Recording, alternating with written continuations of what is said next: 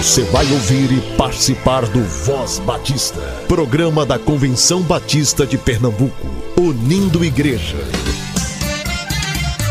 Voz Batista de Pernambuco, bom dia! Bom dia, bom dia!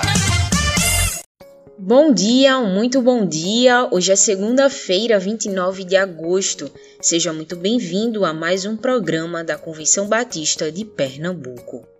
Graça e paz, bom dia. Papai do céu, obrigado pela nossa família. O Senhor é muito bom. Voz Batista para crianças, com tia Raíza Rafael. Olá, crianças, graça e paz, bom dia. Como vocês estão? Espero que muito bem. Que o nosso Papai do Céu nos conduza nessa semana tão linda. Vamos orar? Querido Deus, amado Papai do Céu, Obrigada, Senhor, por esse dia. Obrigada por teu cuidado. Obrigada por tua presença. Obrigada, Senhor, por cada criança. Que tu possa abençoar a todas, que elas possam guardar tua palavra em seu coração. Senhor, nos conduz nesse momento, que possamos falar da tua palavra e ela alcance os corações. Continua, Senhor, nos dando possibilidades de compartilhar o teu amor. É isso que te pedimos, no nome do teu filho amado Jesus Cristo. Amém e amém. O tema da nossa devocional do Pão Diário Kids é Parentes que não conhecem a Jesus. E o nosso versículo se encontra em Romanos 10:1 que diz: Desejo de todo o coração que o meu próprio povo seja salvo. Vamos para a nossa história? Arthur, sua mãe tem dois tios e quatro primos que ainda não aceitaram a Jesus como Salvador. Sério, papai? Sim, filho mas você não os conhece. Eles moram em outro país. Ah, bom. Mas, filho, mesmo não sendo próximos, você não fica triste por eles? Para falar bem a verdade, eu não fiquei triste, mas tive vergonha de contar para o papai. Ah, pai, é que. Ele percebeu minha situação e me disse: Sabe o Paulo da Bíblia, Arthur? Ele chegou a dizer que abria mão até da sua amizade com Deus se isso garantisse que todo o povo de Israel fosse salvo. Que maluquice, pai! Na verdade, filho, isso é amor. Igual a Deus, que abriu mão do seu filho por nós. Mesmo que você não seja próximo desses seus tios e primos, que tal orarmos pela salvação deles a partir de hoje? Combinado, papai vou colocá-los na minha lista de oração. Crianças, que o Papai do Céu possa nos ajudar a orar pelos nossos parentes que ainda não conhecem o seu amor e sua salvação. Vamos orar? E para fazer essa oração, eu convido a nossa amiguinha Cecília. Ela tem quatro aninhos. Papai do céu, abençoa todas as criancinhas do mundo abençoa a mamãe, o papai.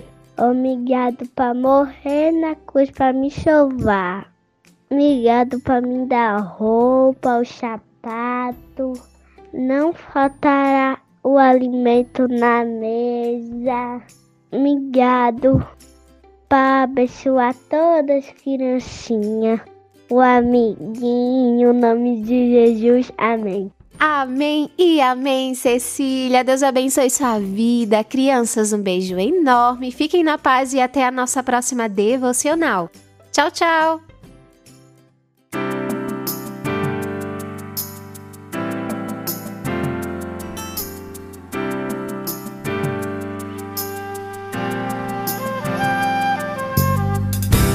Bem-aventurado aquele que teme ao Senhor e anda nos seus caminhos pois comerás do trabalho das tuas mãos.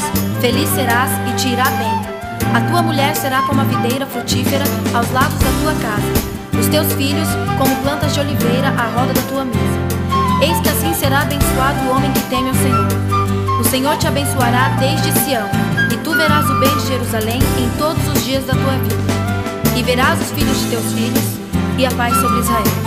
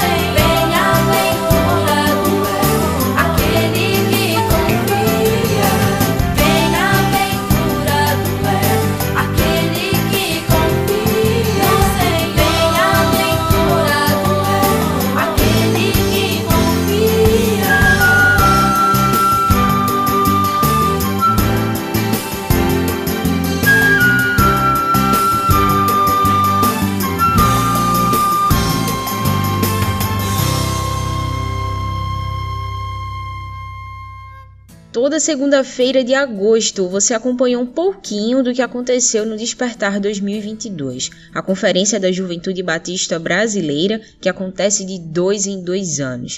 Mas, para a alegria de todos, excepcionalmente no próximo ano haverá Despertar de novo, no estado do Espírito Santo. Já vai se programando para participar.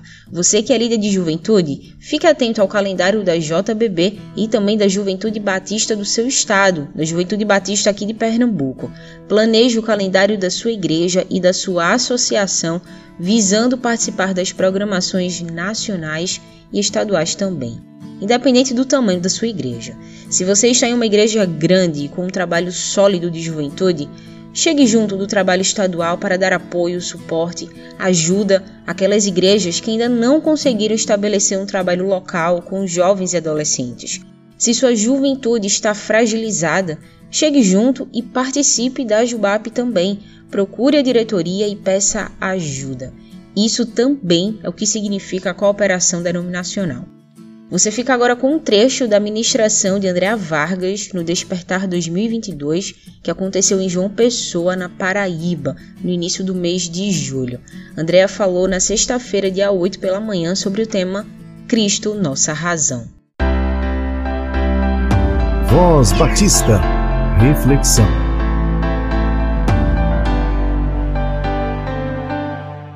Então, Colossenses 1 começa dizendo o seguinte: Paulo, apóstolo de Cristo, Jesus, pela vontade de Deus. Paulo, apóstolo de Cristo Jesus, pela vontade de Deus, e o irmão Timóteo, aos santos e fiéis irmãos em Cristo que estão em Colossos. A vocês, graça e paz da parte de Deus, nosso Pai, e do Senhor Jesus Cristo.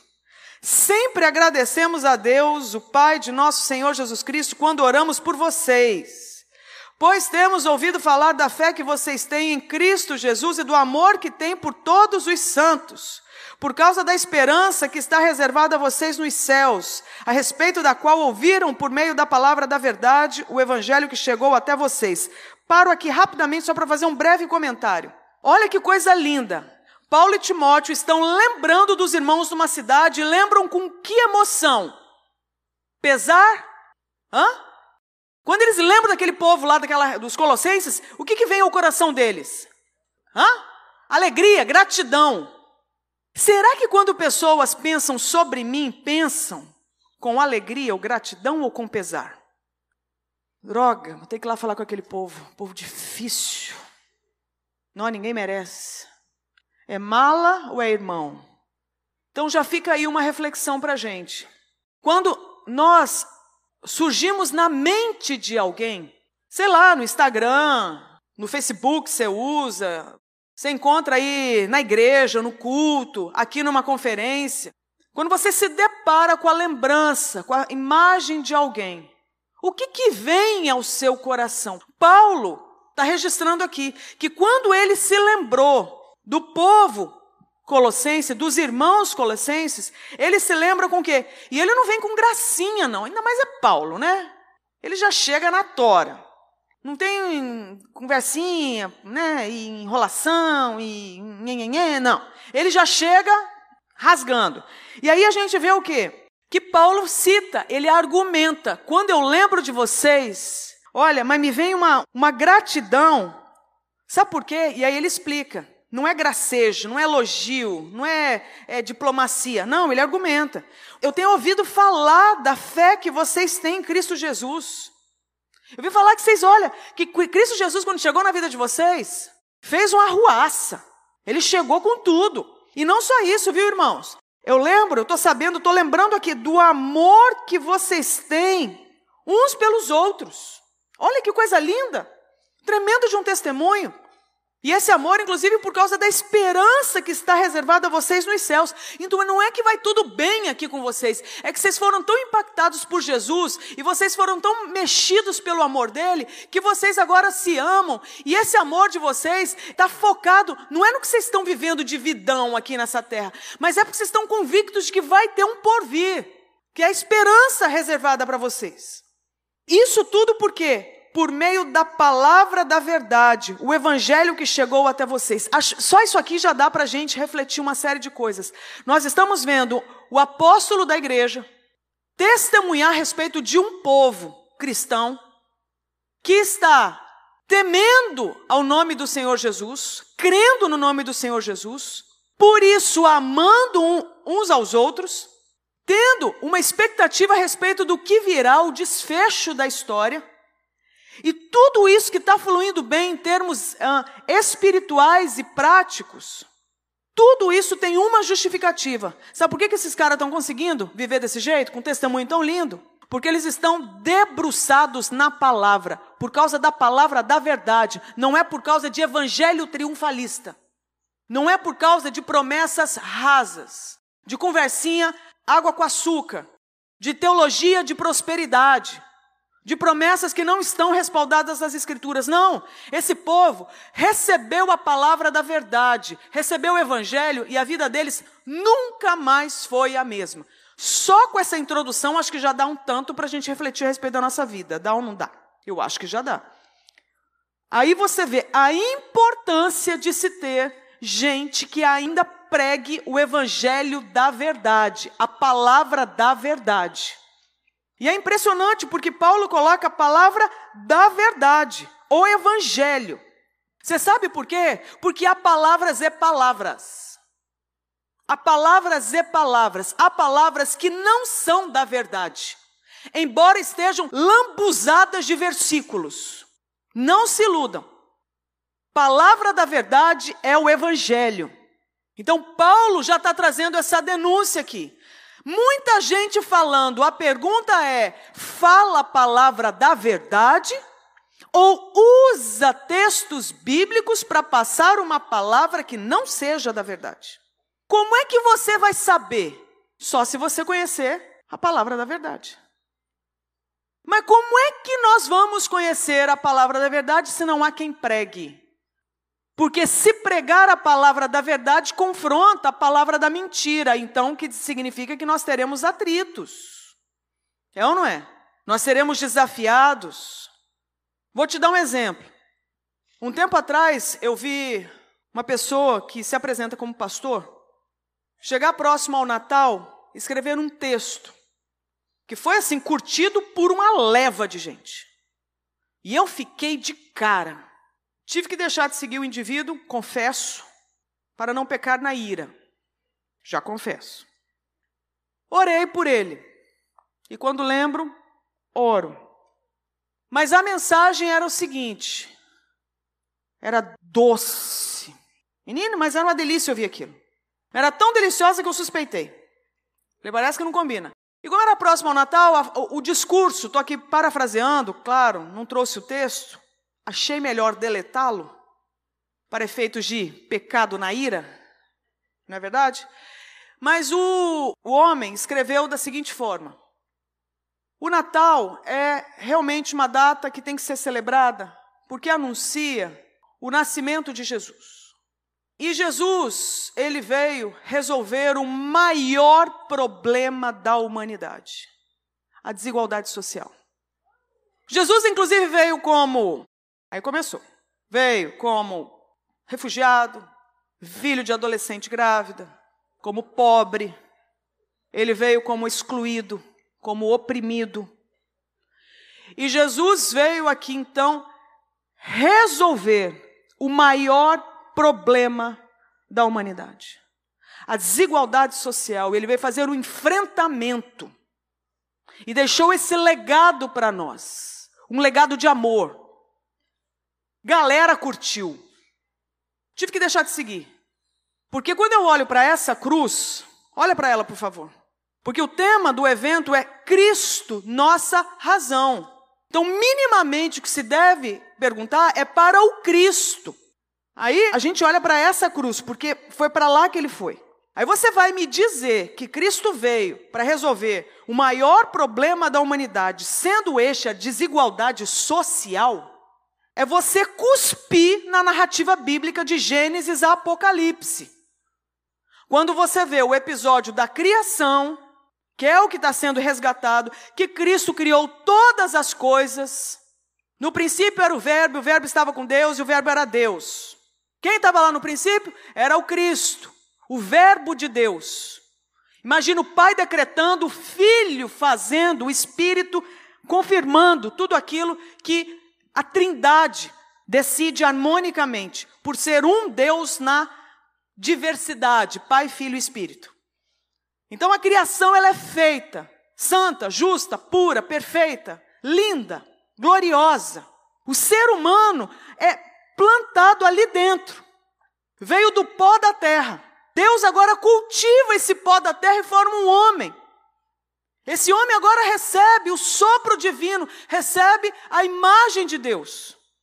Mas o ser humano então é trabalhado por Deus, cultivado por Deus, e agora Deus então dá uma missão para esse ser humano para cultivar a terra. Então é um Deus que cultiva, que dá a missão agora para o humano cultivar. Olha que coisa maravilhosa. Não é à toa que nós somos chamados de co-criadores. Co-criadores, mas jamais criadores. Não estamos aqui para nos descobrir na nossa autenticidade. Proposta de autenticidade é a proposta que vem no segundo movimento pós-criação, que é exatamente o episódio registrado em Gênesis 3, que é a queda. Então tudo foi criado de forma maravilhosa. Até que a gente chega em Gênesis 3 e a gente descobre que tudo foi por água abaixo, quer dizer, quase tudo. Só não foi tudo pela misericórdia de Deus. Eu falo, era hora boa de marcar um dilúvio. Lava tudo, passa a régua, fecha a conta, partiu. Entendeu? Vamos aí para outro endereço, porque isso aqui já era. Mas não, Deus já estava aliançado com aquele povo eternamente aliançado. Então Deus levou tão a sério o ser humano que ele se permite ir atrás desse ser caído. Certo? Tá claro até aqui? Então Deus então vai atrás desse ser caído e propõe então o quê? Vamos resolver o problema, que é gravíssimo. Deus foi traído. Deus foi abandonado. Deus foi desmentido. Deus foi colocado de lado. Deus foi simplesmente não amado, não adorado. Ele foi preterido. Então, se tem alguém que entende de rejeição, de abandono, de dor, de traição, esse alguém é Deus. Porque é o que a humanidade fez com ele. E ele podia ter lançado a ira dele. Podia não, lançou. E na hora que ela chegou, entrou um mediador. Quem? Ele. A gente chega na terceira parte da história a redenção. Então você já começa a ver que Cristo tem que ser a nossa razão, sim. Porque afinal de contas é Ele que recupera o fio da meada. Quando estava indo ladeira abaixo, Ele foi lá e ó, te pegou. Você pode falar um amém, como quem crê? Faz conta que você crê, vou falar de novo. Quando estava em ladeira abaixo, Cristo veio e falou: ops, volta que você é meu. Aê! Nossa, que espontâneo. Glória a Deus. Espontaneidade é tudo na vida de um crente, não é não? Glória a Deus. Amém. Isso! Tem um crente aqui. Então o que, que a gente está vendo? Que aí a, a narrativa bíblica, essa grande história contada pelas Escrituras, apresenta então que esse é o Jesus que mais para frente, quando está indo atrás, pega quem? Pega um, pega um cara chamado Saulo. Pegou, estava ladeira abaixo. E teólogo dos bons. Oh. Então dá para você saber de lei e não conhecer Deus? Ah, dá. Dá para você cuspir versículo crescer na igreja, ser batistão de carreira e nunca ter nascido de novo? Ah, dá, olha Nicodemos.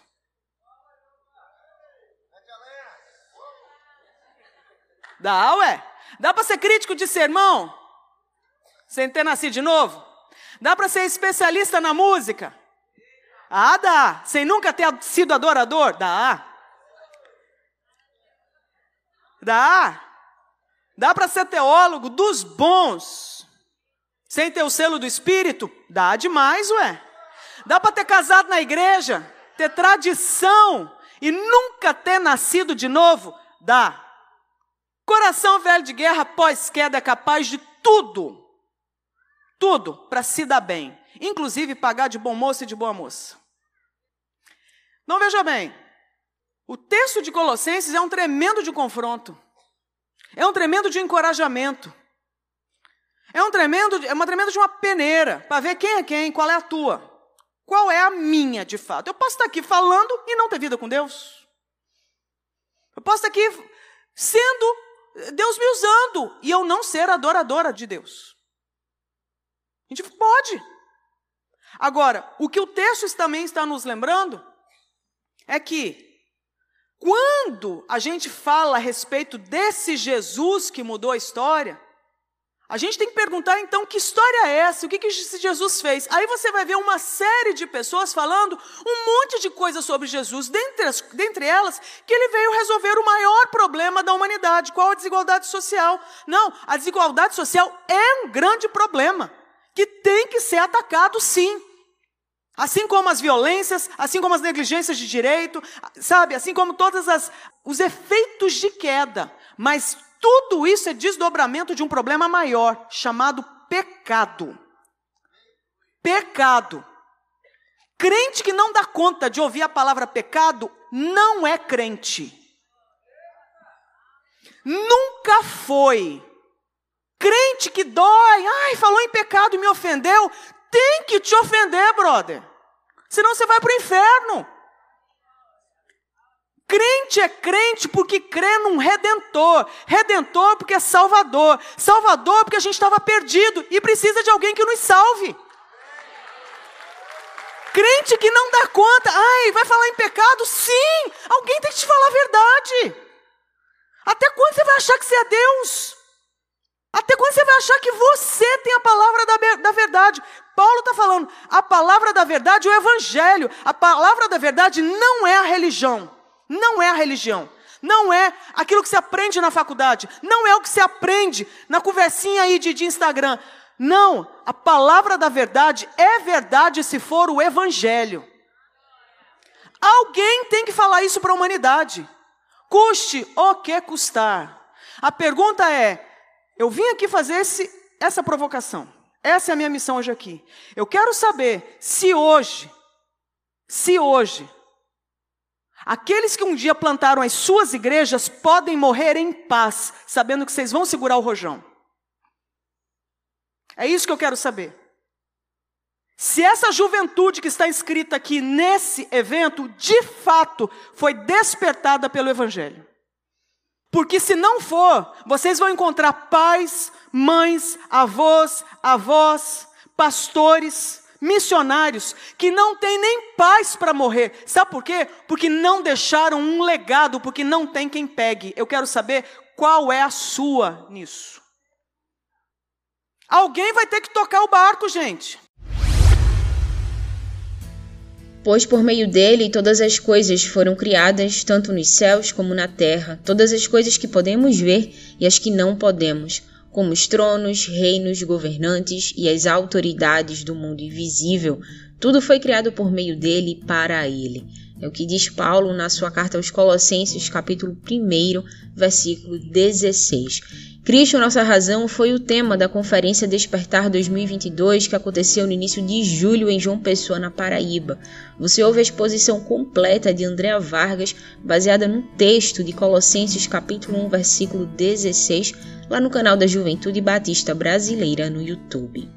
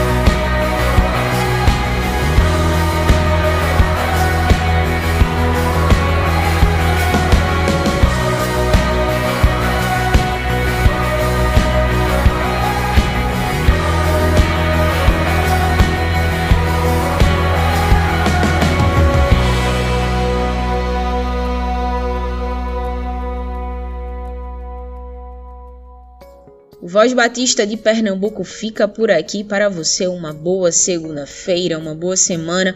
Que Deus te abençoe. A gente se encontra amanhã. Você ouviu e participou do Voz Batista, programa da Convenção Batista de Pernambuco, unindo igreja. Obrigado por sua atenção e companhia. Até a próxima edição.